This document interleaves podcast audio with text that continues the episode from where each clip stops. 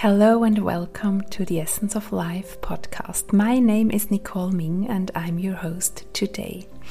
This podcast is all about depth, looking behind the scenes, diving deep into what life is at the core in its essence. My guest today is Tammy Ketura, a wonderful Canadian woman living and working in Switzerland. When I met her in a yoga class some weeks ago, I immediately felt the beautiful radiating energy, her power, her kindness, and the joy of life glimpsing through her eyes. Never, ever would I have imagined that she has experienced what we'd call hell on earth.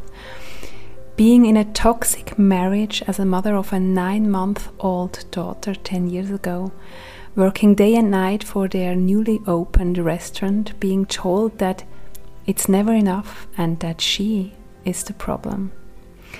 Not being cherished for all she invested in the business, in the relationship, and as a mother in her early 30s is hurtful enough, but Tammy lost her complete financial existence, was accused of international child abduction, and supported by over 24 professionals, lawyers, child and family services, the police, and other experts in the field to find a way out of this situation. Today, she's living with her 11 year old daughter, still in the eastern part of Switzerland, offering her incredible coaching services and programs. Furthermore, Tammy is the author of several number one best selling books. Her story is amazing, and I'm so much looking forward to the lessons she will share with you in a minute about unhealthy relationships and how we can get our power,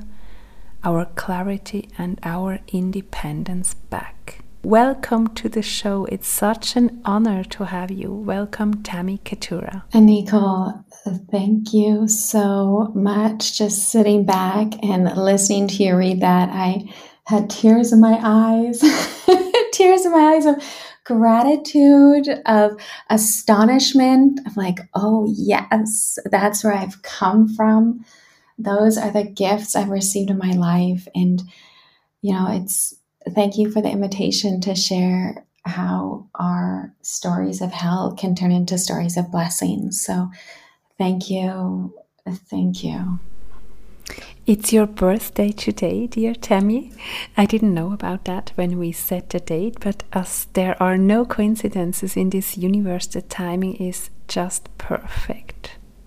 So, my very, very best wishes to you. I really bow to you how strong and how honest, powerful, and inspiring you're living your life. That's incredible. And while I was introducing you, I could energetically feel how touched you were by my words and by me witnessing and honoring you and your essence, your path, and the courage it took to free yourself and regain your self worth and financial independence.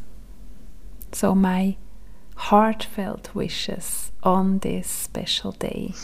Thank you.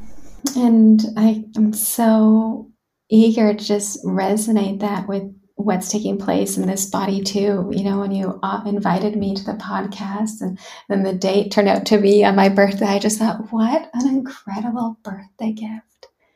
You know we all every day come into the new every cell of our body has never lived this moment before. So isn't it just all of our birth moments again and again? And yeah, we can just celebrate that for all of us and all of ourselves and all of our bodies and all of our relationships. And we've just never been in this moment before. So it's it's new. Yes, so powerful to realize that. Tammy, your situation 10 years ago was what we would call living hell on earth. Being in that situation, when you go back 10 years, have you ever perceived yourself as a victim? Oh my goodness. That just, that question also just sends waves through my body. I have to start off by saying no. And then I have to go to yes. I think, like, for me, I need to start by defining what a victim is. And a victim is like, when I see it out there, it's someone who can't help themselves, someone who doesn't know how to help themselves, someone who is spinning around in circles and can't see what's right in front of them, or is like so stricken with terror that they can't perceive what's in front of them. And with that definition, when I look back, that's me. That is, I fulfill every single one of those criterias to a T in a model like way. so, uh, and I also often felt like, um, just give us a moment for this to show up. It feels really good. Um, I couldn't explain it. Like, I couldn't explain why I was in this highly complex, highly debilitating situation. I've experienced a toxic dynamic in one of my relationships too. We are both such intelligent, smart, and powerful women. Yes. So we shouldn't get into these situations, right, Nicole? We should be able to see it and skirt around it and make sure our defenses are up and just it shouldn't be possible. so, what have you learned in mm. this very hurtful situation? What are the gifts you gained in this process, Tammy? Well, you know, my mom, she also, I'll just pick up there where you left off, like about we, this shouldn't have happened to us. Like, how can this happen to us? And why? And there was, uh, when I was in this situation uh, coming out of it, my mom sent me a newspaper article of uh, a top international uh, recognized awarded female athlete in South Africa and how her partner uh, actually killed her. And my mom had sent me the article and said, like, Tammy, how does this happen? How does this happen to such intelligent, capable, talented women that you can end up in a relationship that is so ultimately destructive that it can take your life? And it really baffled me for a long time as well. And my answer to that evolves as my healing evolves. And my answer to that right now is that we have these incredible skills, these incredible talents, these incredible capacities, this incredible genius, and we can't see it. We can't see ourselves. And so we you know, and that's not a birth thing, that's not a genetic thing, that's just a mindset thing that as I'm experiencing it. And so we desire, we crave, we need that validation from out there. We're open because we don't have that within ourselves in the moment that it it's something that we get from out there.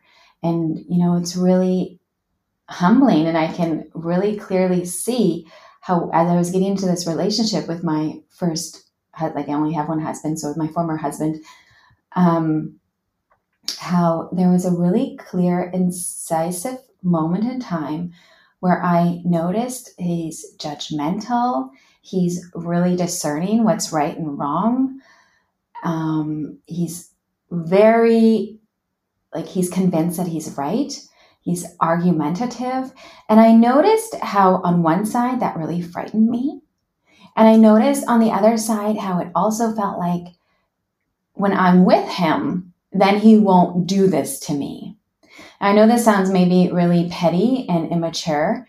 And, you know, that's a thought, a rationalization that I really clearly remember early on in our relationship before we even became a, a couple that was dating.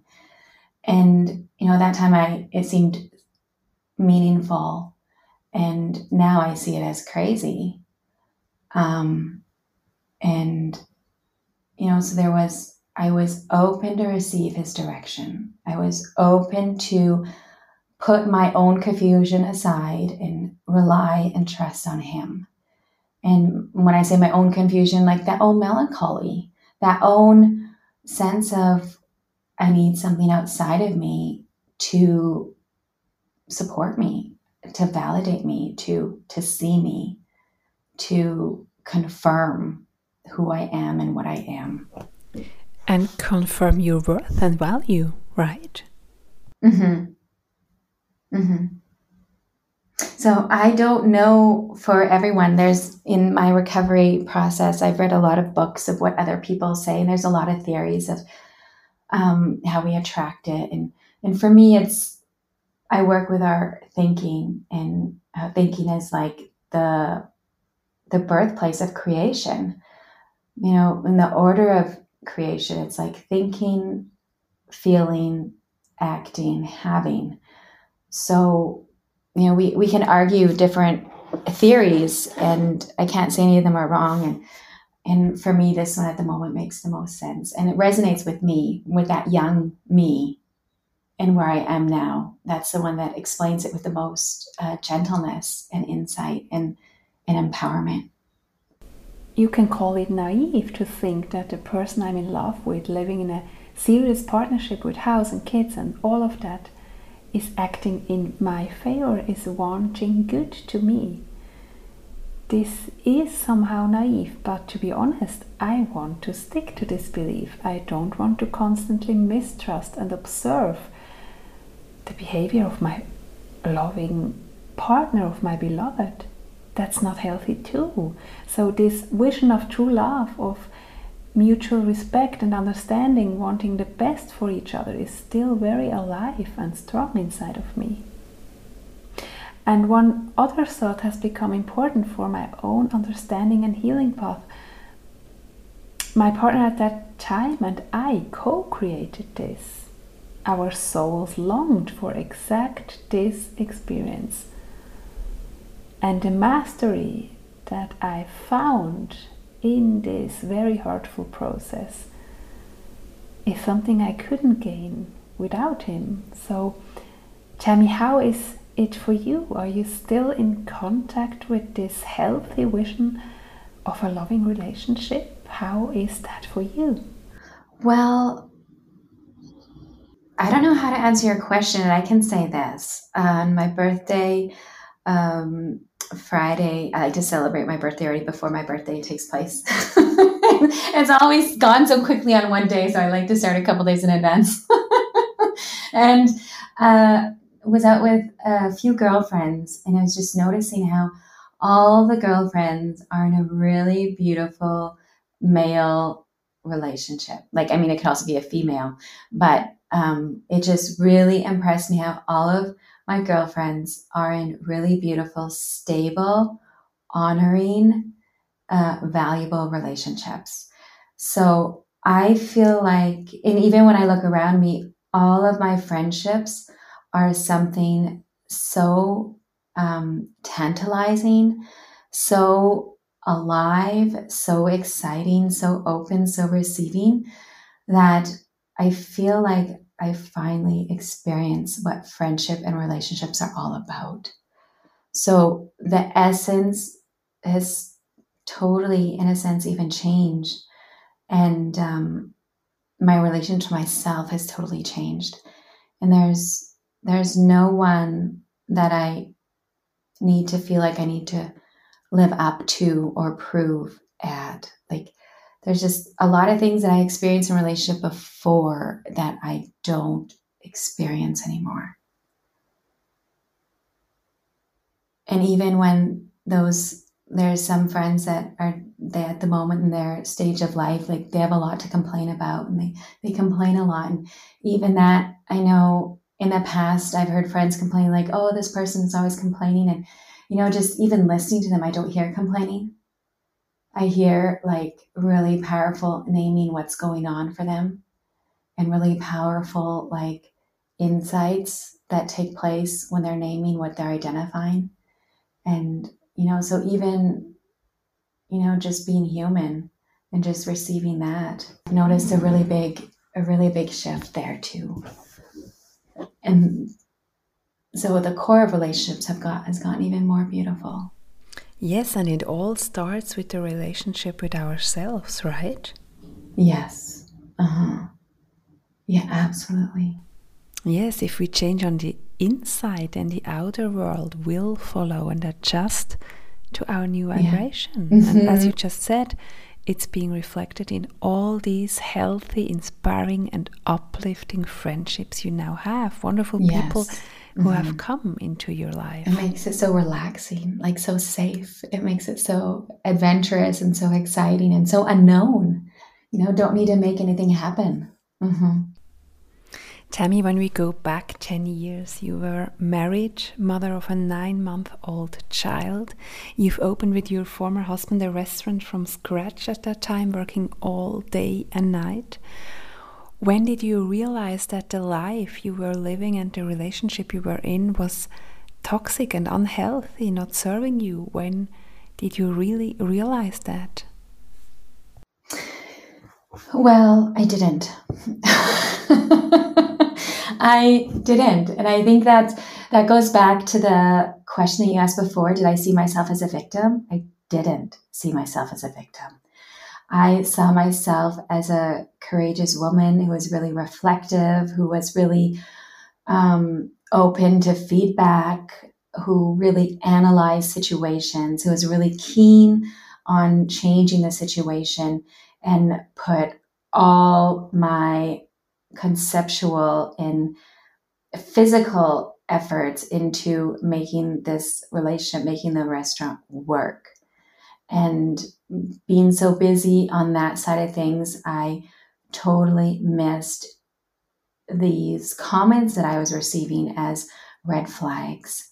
And it only came up through um, professionals over different situations where they would drop like one line that really just slowly opened my eyes and often in hindsight. And one situation was uh, I was going to an osteopath for a massage, and, and he did osteopathy on me. And he noticed how I was laying on the bed, like on the massage table in front of him, and his hands were around my ears, holding my head, like barely touching it. And he just noticed how I was standing next to him. And even though my body was laying in front of him, he could feel my being next to him. And um, another statement from a PABO uh, specialist, that's a special a physiotherapist that works inside the vagina. At this time, my body also wasn't able to hold the pee anymore. And, um, you know, so you go to a doctor and they want to operate, you say, no, I'm not doing that. And they send you to a specialist. And, you know, and she identified really quickly how my body was under so much stress that it wasn't that I wasn't able to hold my pee, it was that I wasn't even able to feel like my muscles were so contracted that I wasn't able to feel that I had to go pee.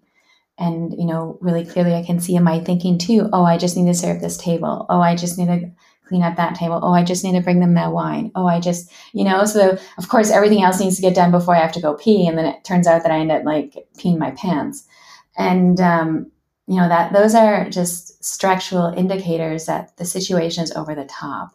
The stress levels are way beyond normal and it's without even looking at the whole relationship side of things like just the structure going on and the way my body was receiving it it was just totally unhealthy.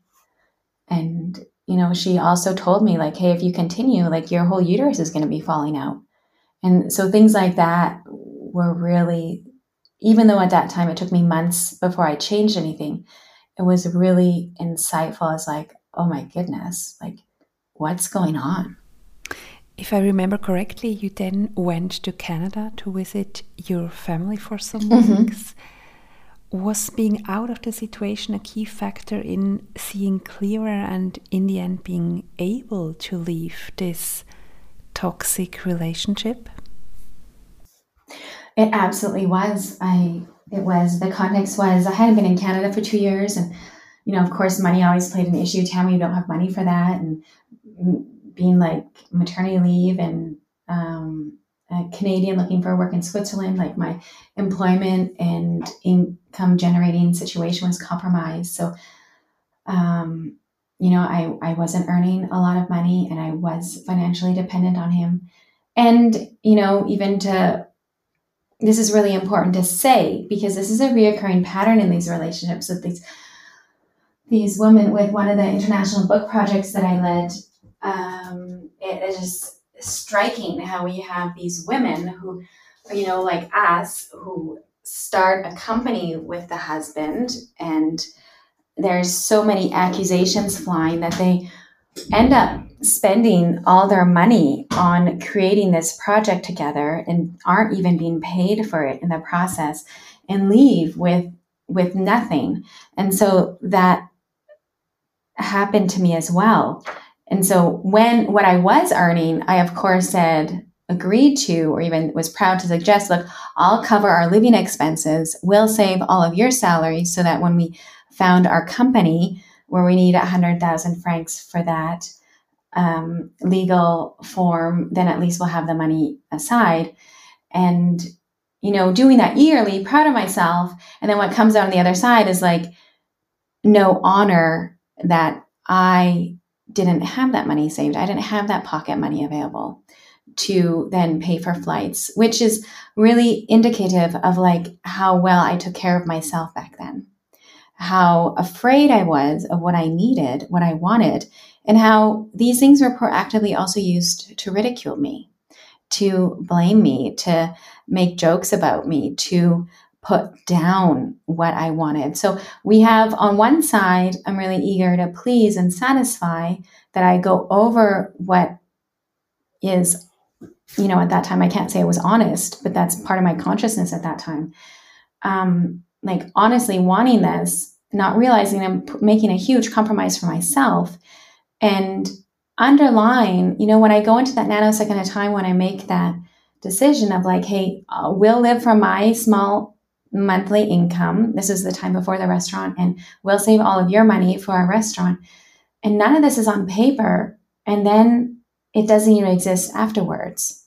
So I don't have the money and I don't have the recognition that I contributed to our saving for our restaurant. And it all goes into the pot of Tammy, you don't care. Tammy, you're not doing enough. Tammy, I can't see that you care for our restaurant. you know, and it, like now I can laugh about it because I can understand the irony of the humor of the situation, and it's it's a, a tragedy. You know, it's it's real. And in this book project, it astonished me how we have these similar patterns, and you know, we can just we're just you mentioned that word naive, like that generosity of that of that beauty of just being able to give so easily um, without needing to have confirmation, without having to have things on paper. This this bubbly life of sharing, how it just turns into, which is such a beautiful characteristic, turns out to be a major downfall in this type of situation, a tragedy, literally a tragedy. You're talking about your latest book, I Am. Right? Mm-hmm, mm-hmm. Um, a portrait of 14 incredible women who left their toxic relationships and transformed their financial poverty and abuse into wealth and independence. Such an inspiring and empowering book. I highly recommend it, and I'm going to put the link into the show notes. Uh-huh. And I totally noticed I missed your answer. I missed giving you an answer. So back the context, that was the context. So yeah, I was in Canada, finally decided I'm going to go to Canada for five weeks, you know, and the, the family completely disagrees with it. That's okay. And I go to Canada. And then the first week after my daughter was in bed, you know, I finally was able to just share what was going on with my mom. Like I was, and she's a fabulous listener. And, and a fabulous listener, like ask questions for clarification and they're quite silent actually. When we're listening, we're actually quite silent. So there's there's not a lot of verbal and there's a lot of space for me just to get in touch with what's going on and to name what I'm experiencing. And it's basically a monologue. And then after a couple days, you know, daughter's in bed, hanging out on the front porch, sun's going down, just enjoying the birds and all that romantic setting of summer warm evenings in tank tops and bare feet, you know, I began to realize like, oh my goodness, I need help. And right away made contact with my favorite professor who taught me advanced conflicts within groups.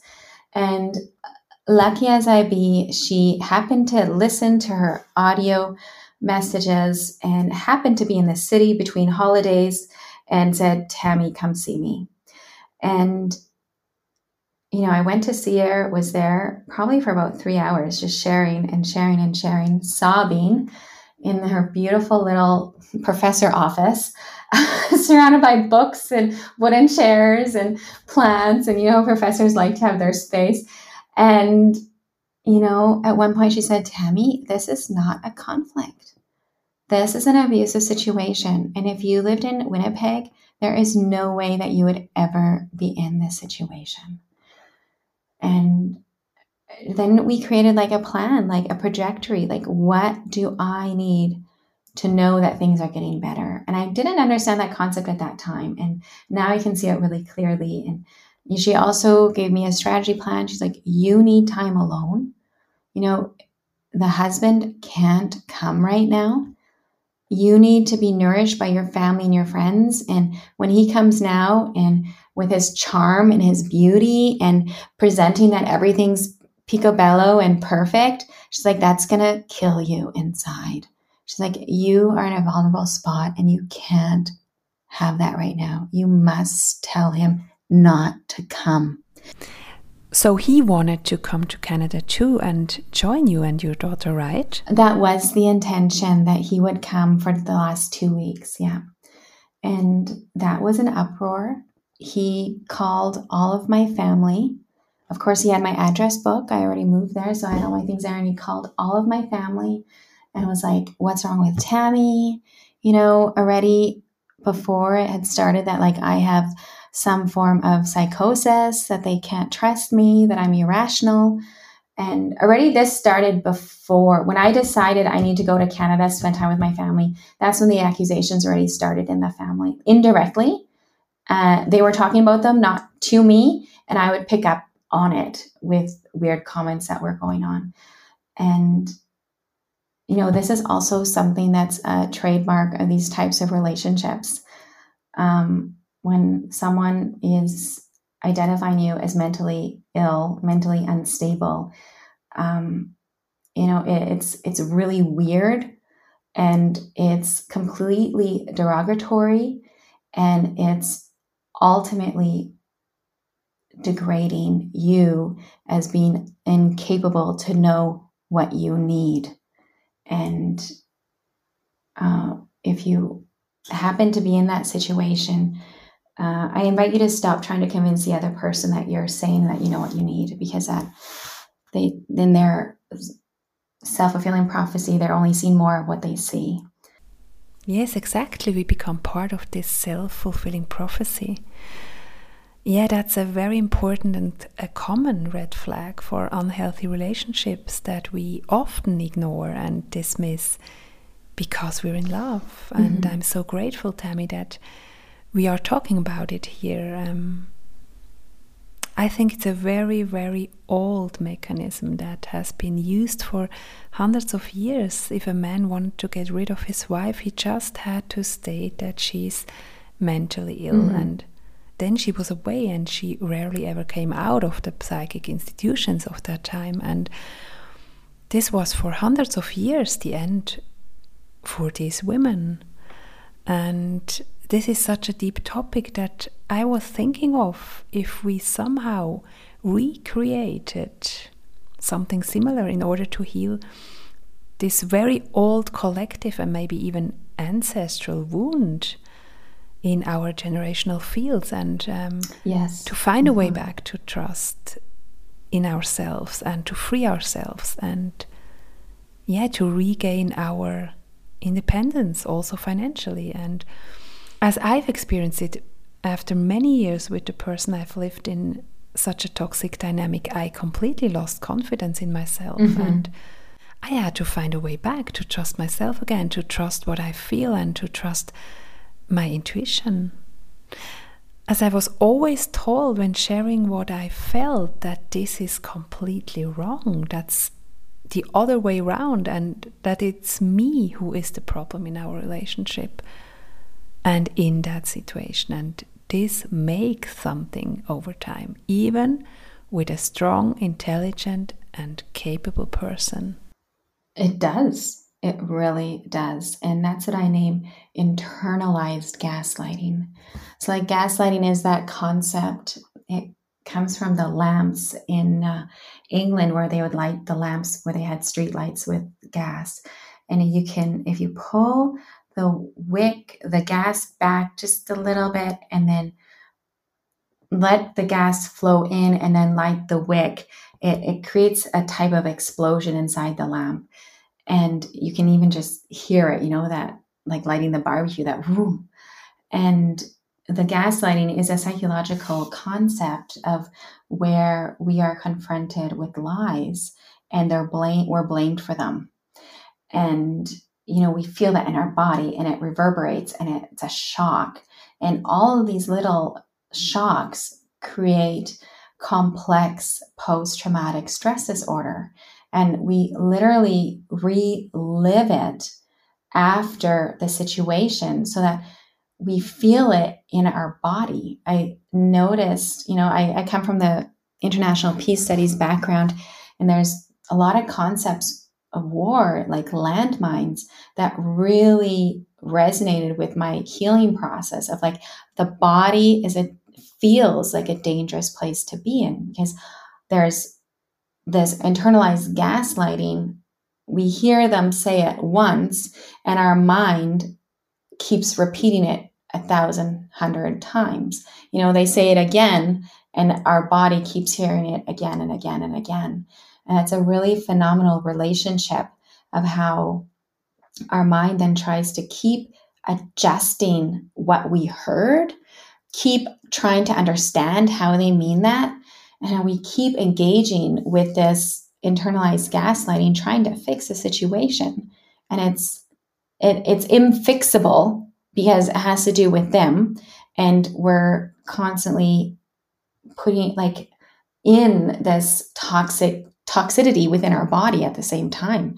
So, oh my goodness, you're naming it. That self criticism, that criticism we receive out there turns into self criticism that doubt that they treat us with turns into self doubt. And all these things just tear at our own self worth. Yeah, that's so true.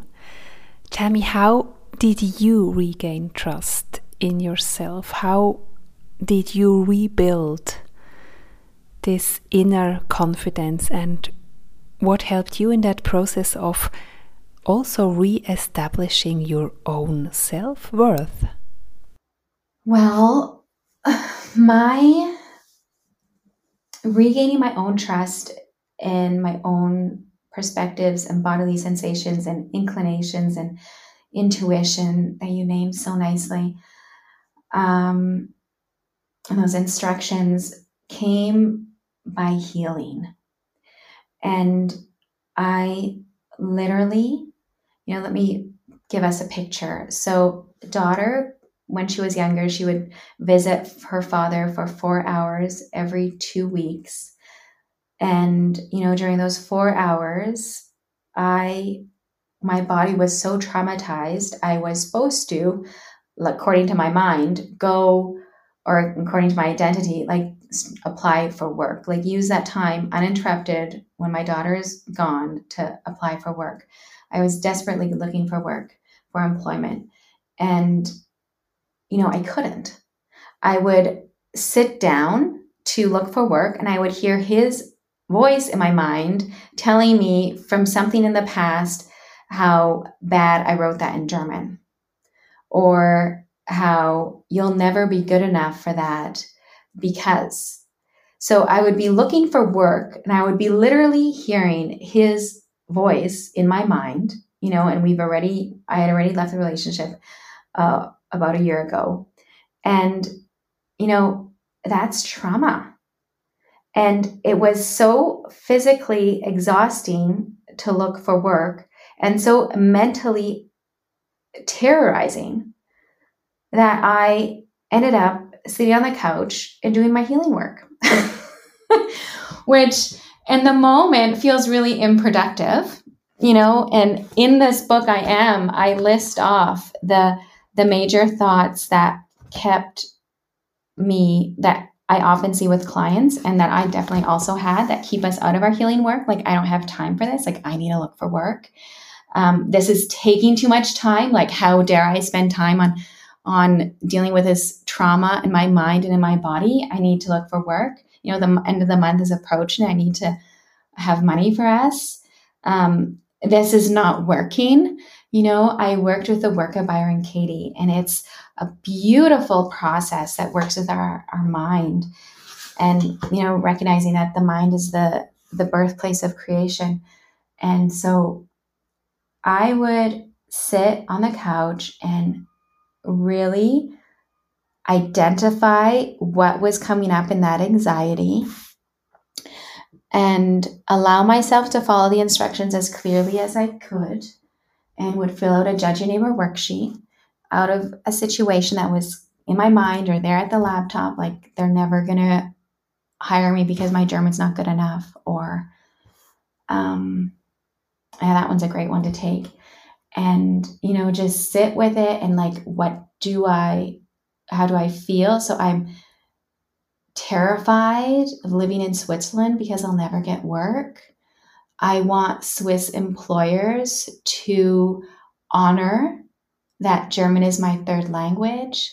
Swiss employers should value that my mind understands the complexities of languages I need Swiss employers to see beyond the language deficit.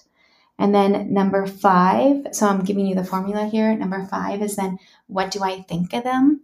And then we're it's the invitation to be petty and judgmental. So Swiss employers are closed-minded, are limited, are unconscious, are degrading are elitist. And then what is it that I never want to experience again? I never want to feel degraded or discriminated because German is not my mother language again. I never want to experience being at a at a deficit, like um, what's that word? At a manko, like in like yeah, being so in lack that I can't apply for a job. And, you know, then I would sit through those thoughts one at a time. And I'm not a religious person and I do this religiously. not in the sense that I worship it, but in the sense of like it helps me. It brings me back to that self trust. It brings me really clearly to like, what do I need? And it empowers me to fill those needs independent of the situation. That's interesting. You know, one of the origins of the word religion is aligning and anchoring us. That's a very beautiful thing. So you somehow anchored yourself again. Wow. That's exact that's absolutely what I did. I anchored myself in every single one of these physical mental landmines that went off in my body. Absolutely. Thank you. We are healing and co creating all the time. Even in our conversation today, I feel such a deep healing opportunity and such a beautiful sisterhood. It's not only your story or my story. We are not alone. I'm sure that there are beautiful human beings in our audience today experiencing similar situations, discriminations, and unhealthy behaviors in their relationships. We are in this together.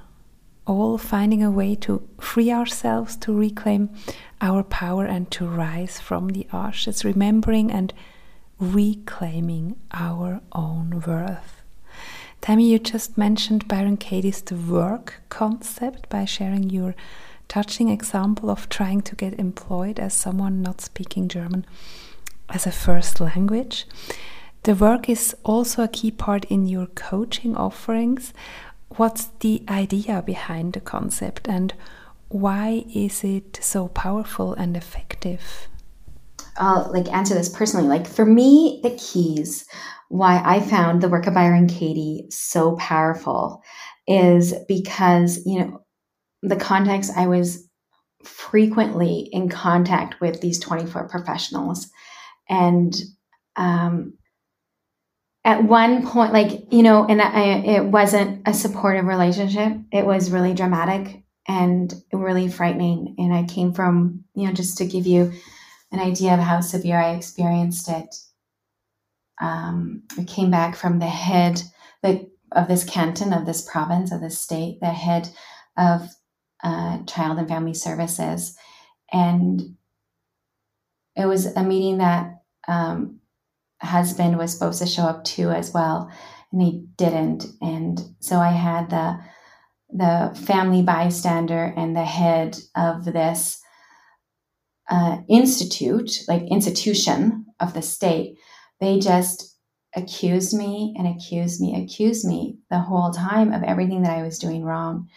And I literally left there feeling like I was strung up by my feet, pulled into the air, and let to free fall and land on a cement floor head first.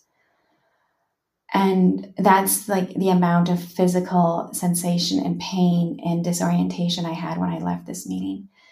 And it, like, these meetings flabbergasted me because when I was seen in my behavior, when I had the motive, the intention behind my behavior, and the way I was conducting myself with my daughter and with the husband, I couldn't see any of it represented in what they were telling me.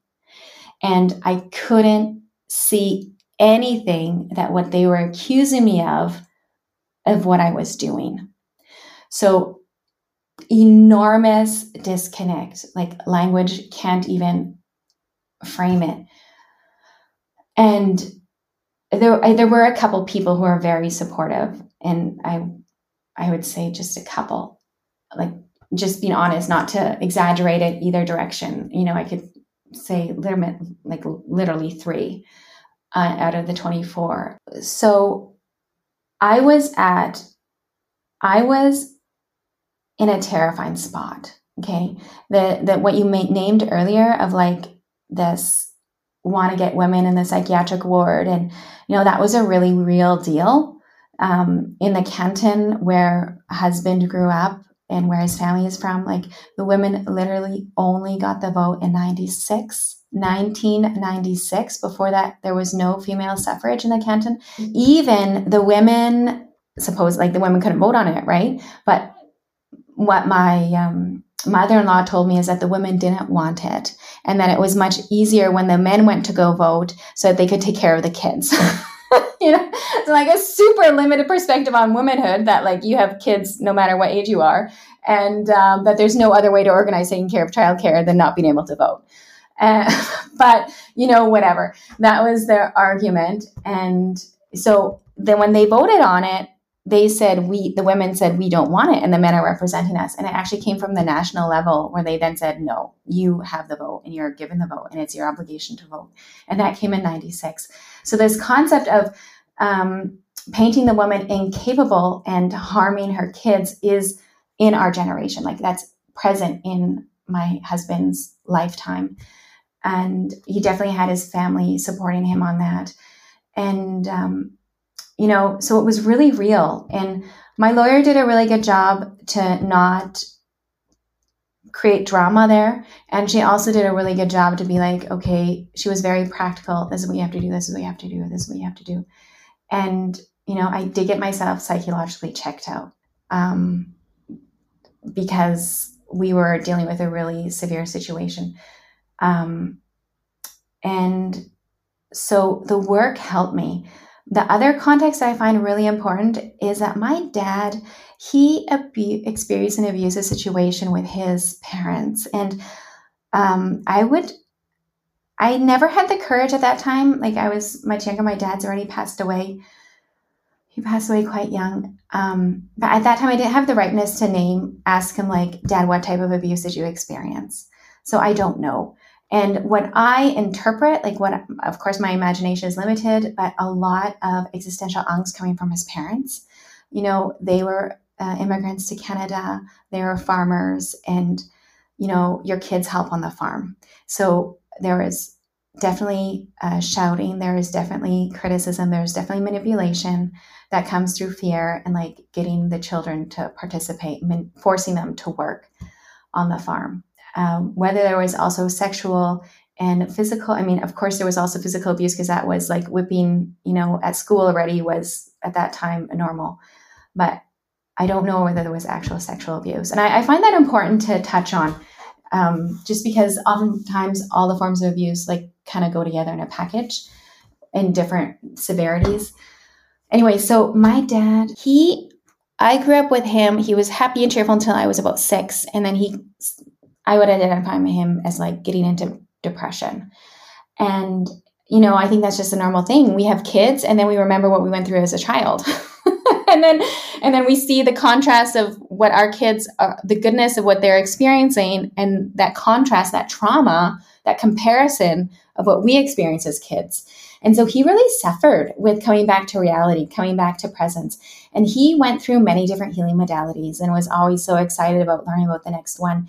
So, one of the things in my healing journey was really clear for me I don't want to hop around.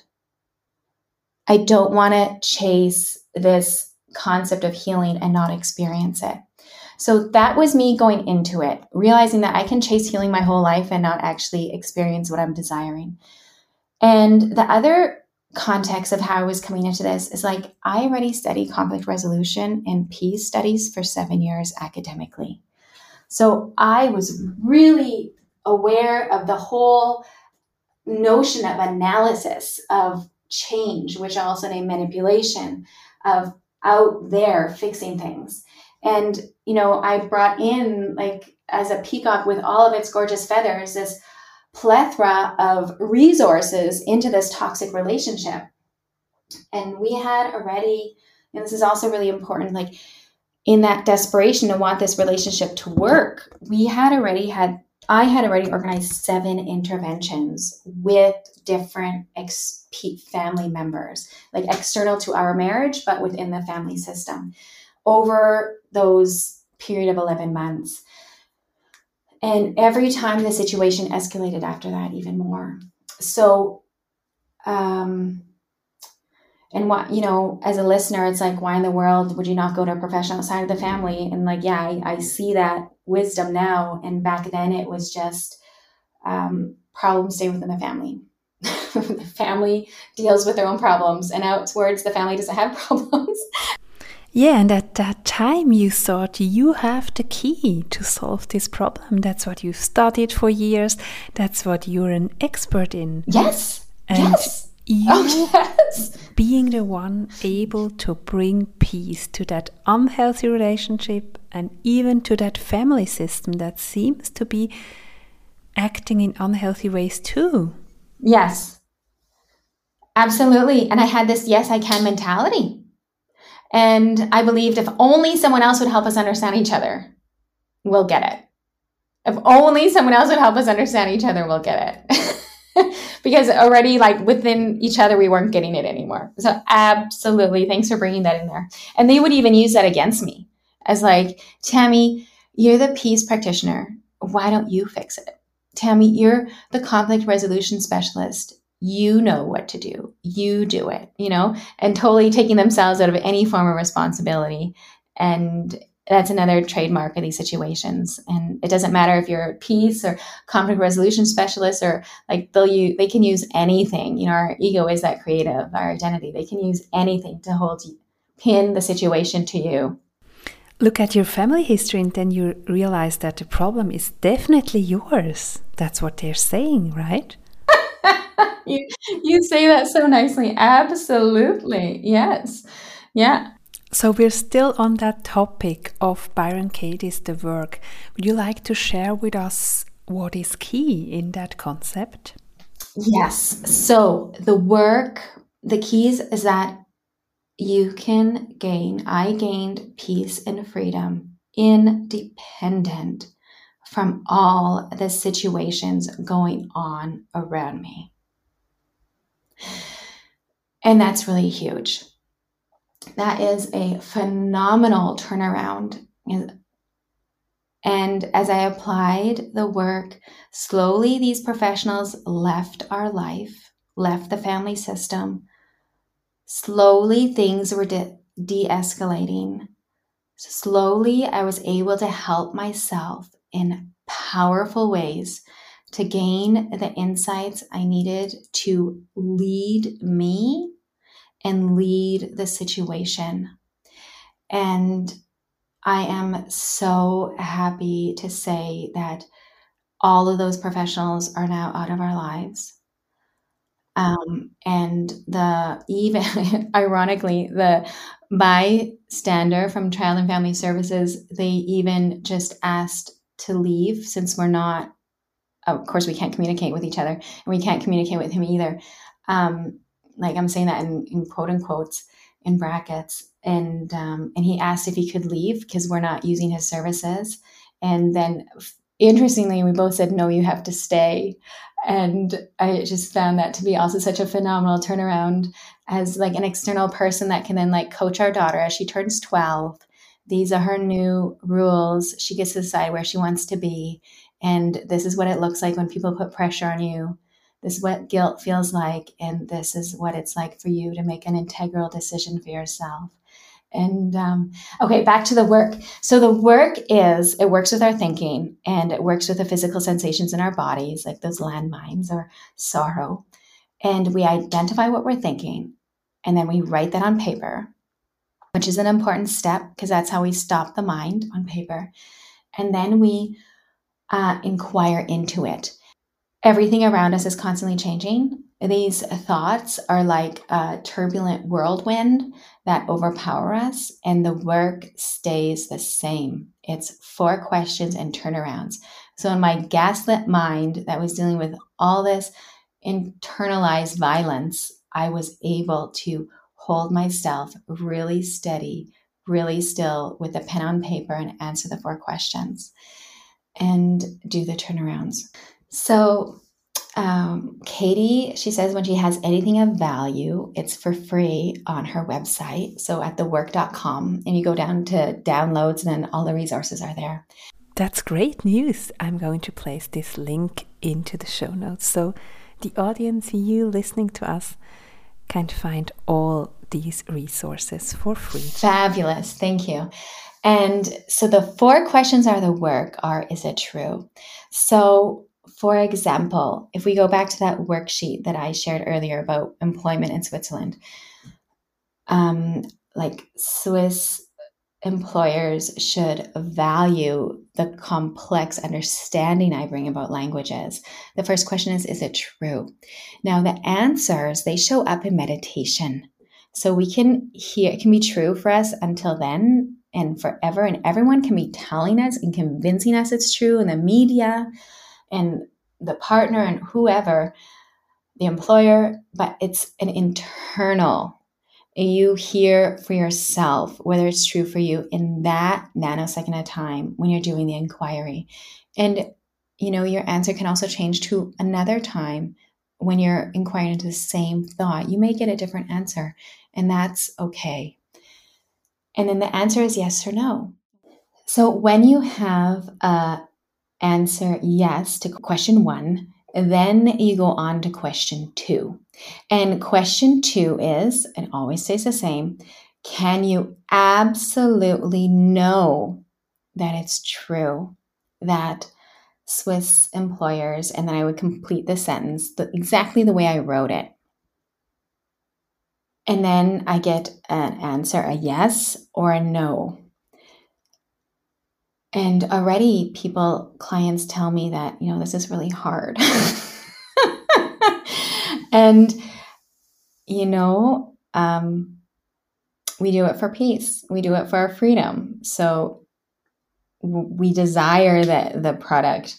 So we just stick through it. Take ride the wave like when you're surfing and just trust the water and then question 3 is how do you react? What happens when you believe the thought and then you plug in your sentence and and then you are in meditation and you're witnessing what shows up?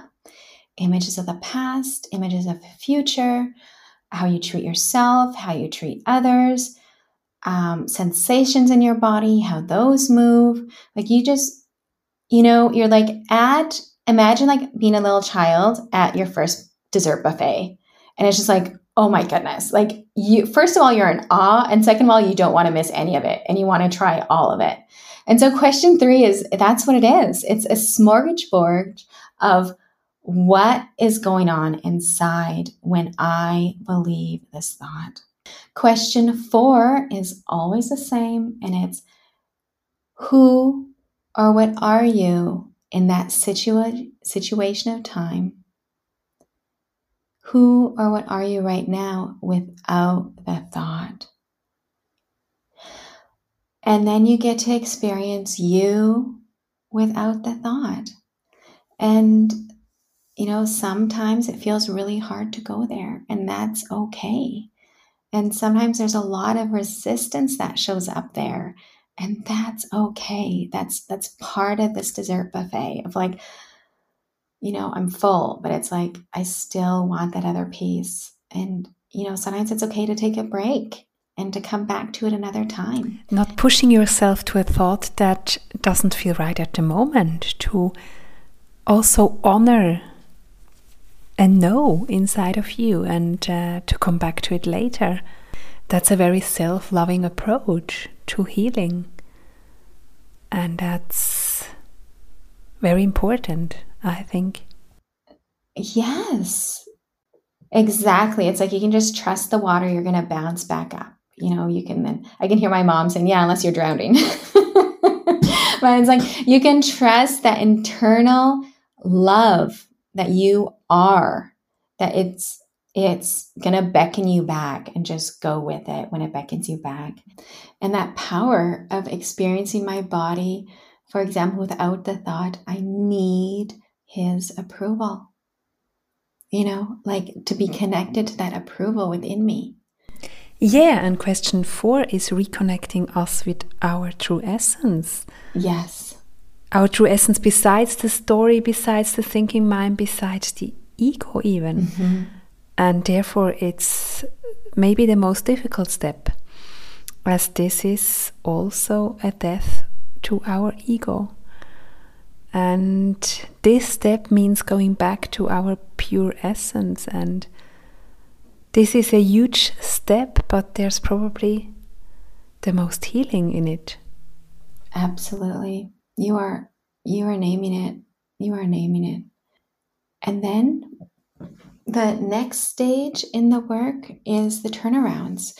And the turnarounds are when we use that same statement that we're working through with number one through to four.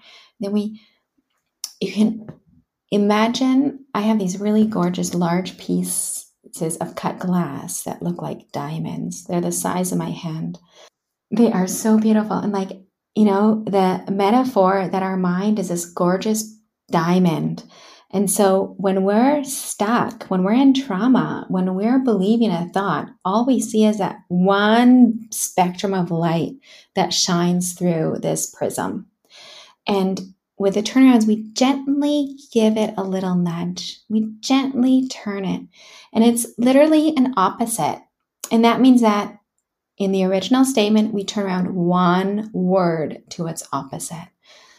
Uh, me, so him to me or myself, um, need and to luxury, approval, like disapproval, you know, and each time we just turn around one word, in the statement. And then we find concrete, specific examples how that is equally true or truer. And this is also done in meditation. So, what's the new sentence in the example you've just shared with us about your employment possibilities in Switzerland? What's the turnaround in there?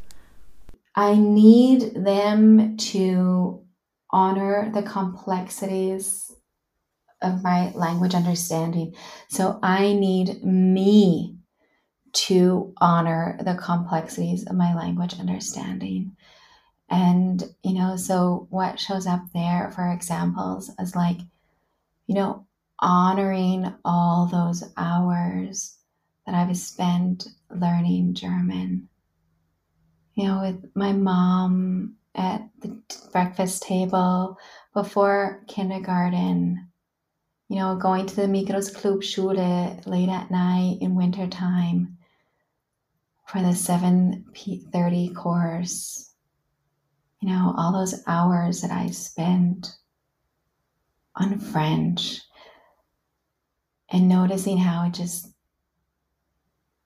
it, there's a learning curve there and you don't know when the next curve is going to come.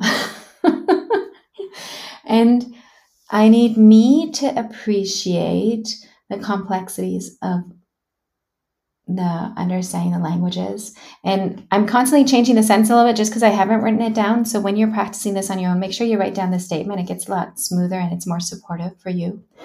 Um, so don't use me here as an example. It's also what shows up is all those attachments that I have on not being able to speak the language perfectly.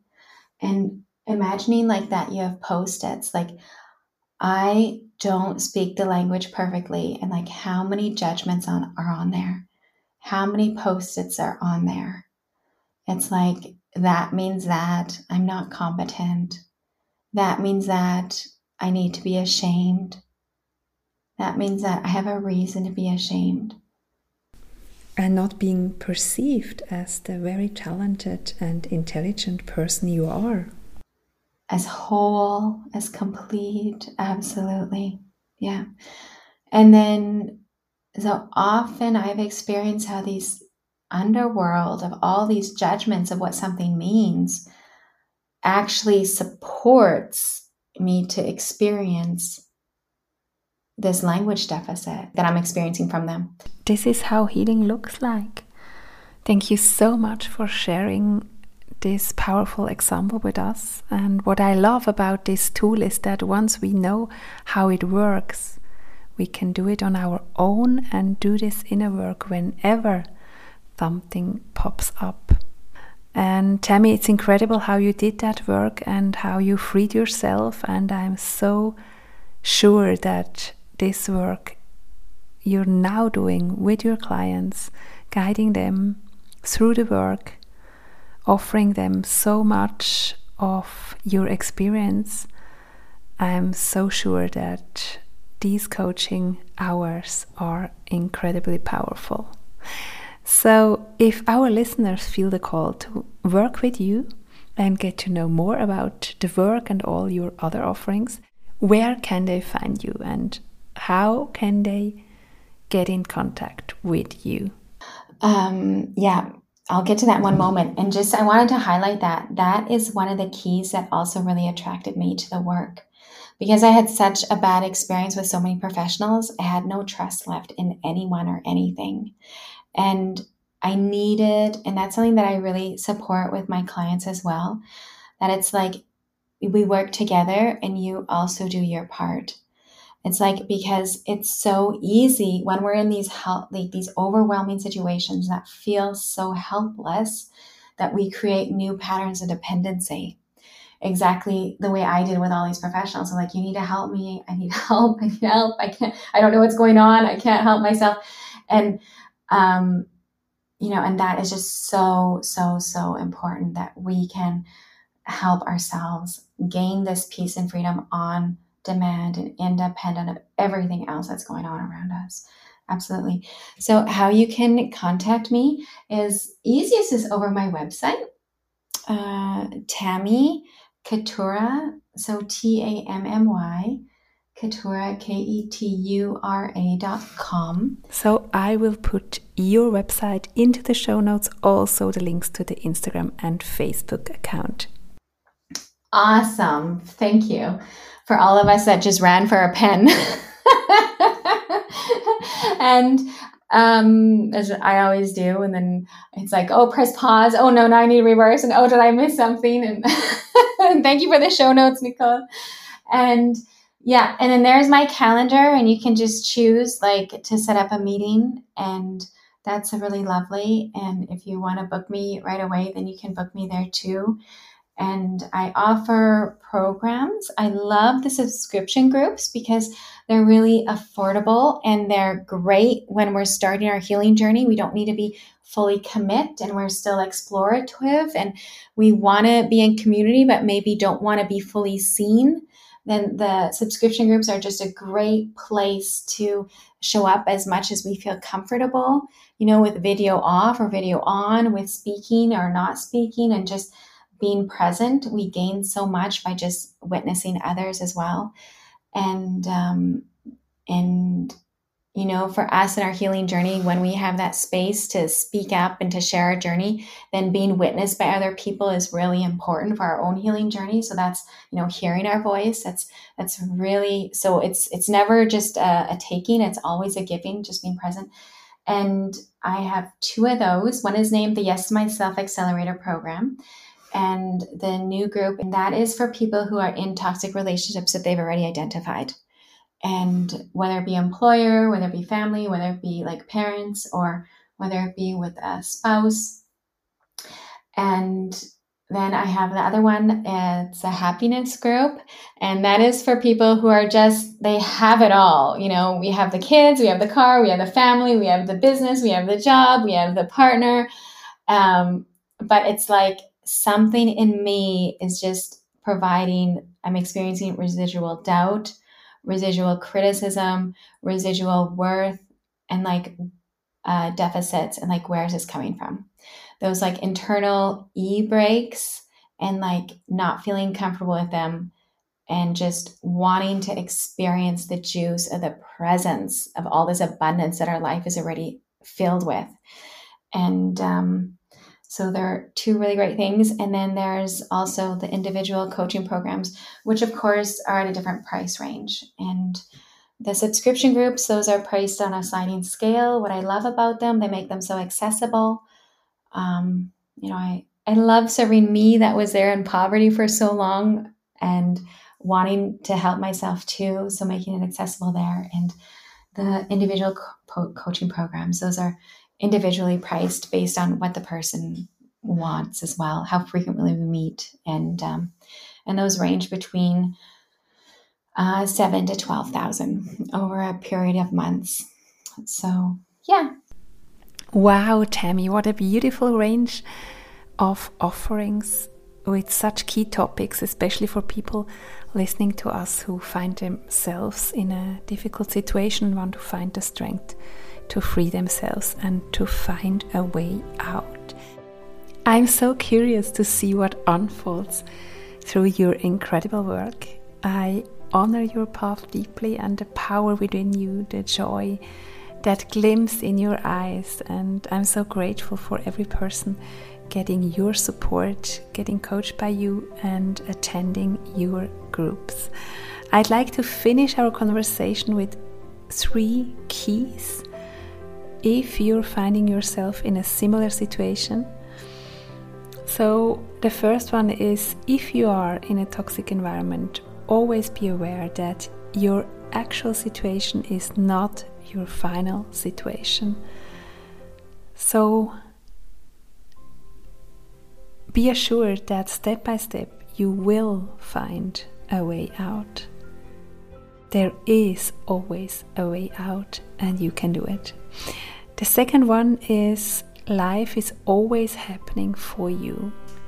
I know that's a hard one to take if you're in a very difficult situation right at the moment, but if you try to open yourself up to the thought that if all of this is happening for you, you can reclaim your power, you can heal generational trauma, and you can find the strength for your path ahead. There will be a moment in your life when you can see this more clearly, and this moment will arrive in your future. And the third one, with a pure heart, you can do anything. So trust the purity of your heart. You have a good one. You don't want anything bad for anyone, so let your heart guide you step by step. And maybe there's a fourth one get help. Ask for help, hire a coach like Tammy, get supported by someone who knows how you feel and what you experience, someone who managed to find a way out and can guide and assist you in doing the same. Thank you so much for listening to our conversation today. Wherever you are, however the situation you are in right now, I wish you all the power, all the trust, and all the support to become stronger than ever before and to rise from the ashes. You can do this always remember. I'm so grateful for having you on the show today, Tammy, for all you've shared, for the wisdom, for the depth of your own story. It's incredible. And I bow to you, I honor you, and I'm wishing you not only a new year full of lightness, full of joy, and of all the qualities that are now ready to enter your life. I wish you all the love, beautiful and healthy friendships and relationships with yourself and the people around you. And I thank you so much for being with us today, Tammy Ketura. Thank you so much, Nicole. And that's just resonating me with me that purity of heart, you know, underneath all those criticisms and doubt and and questions of deserving and worth. It's just like there's that purity it's just so beautiful and absent of all these things that pull us away from it. Wishing that for every single one of us.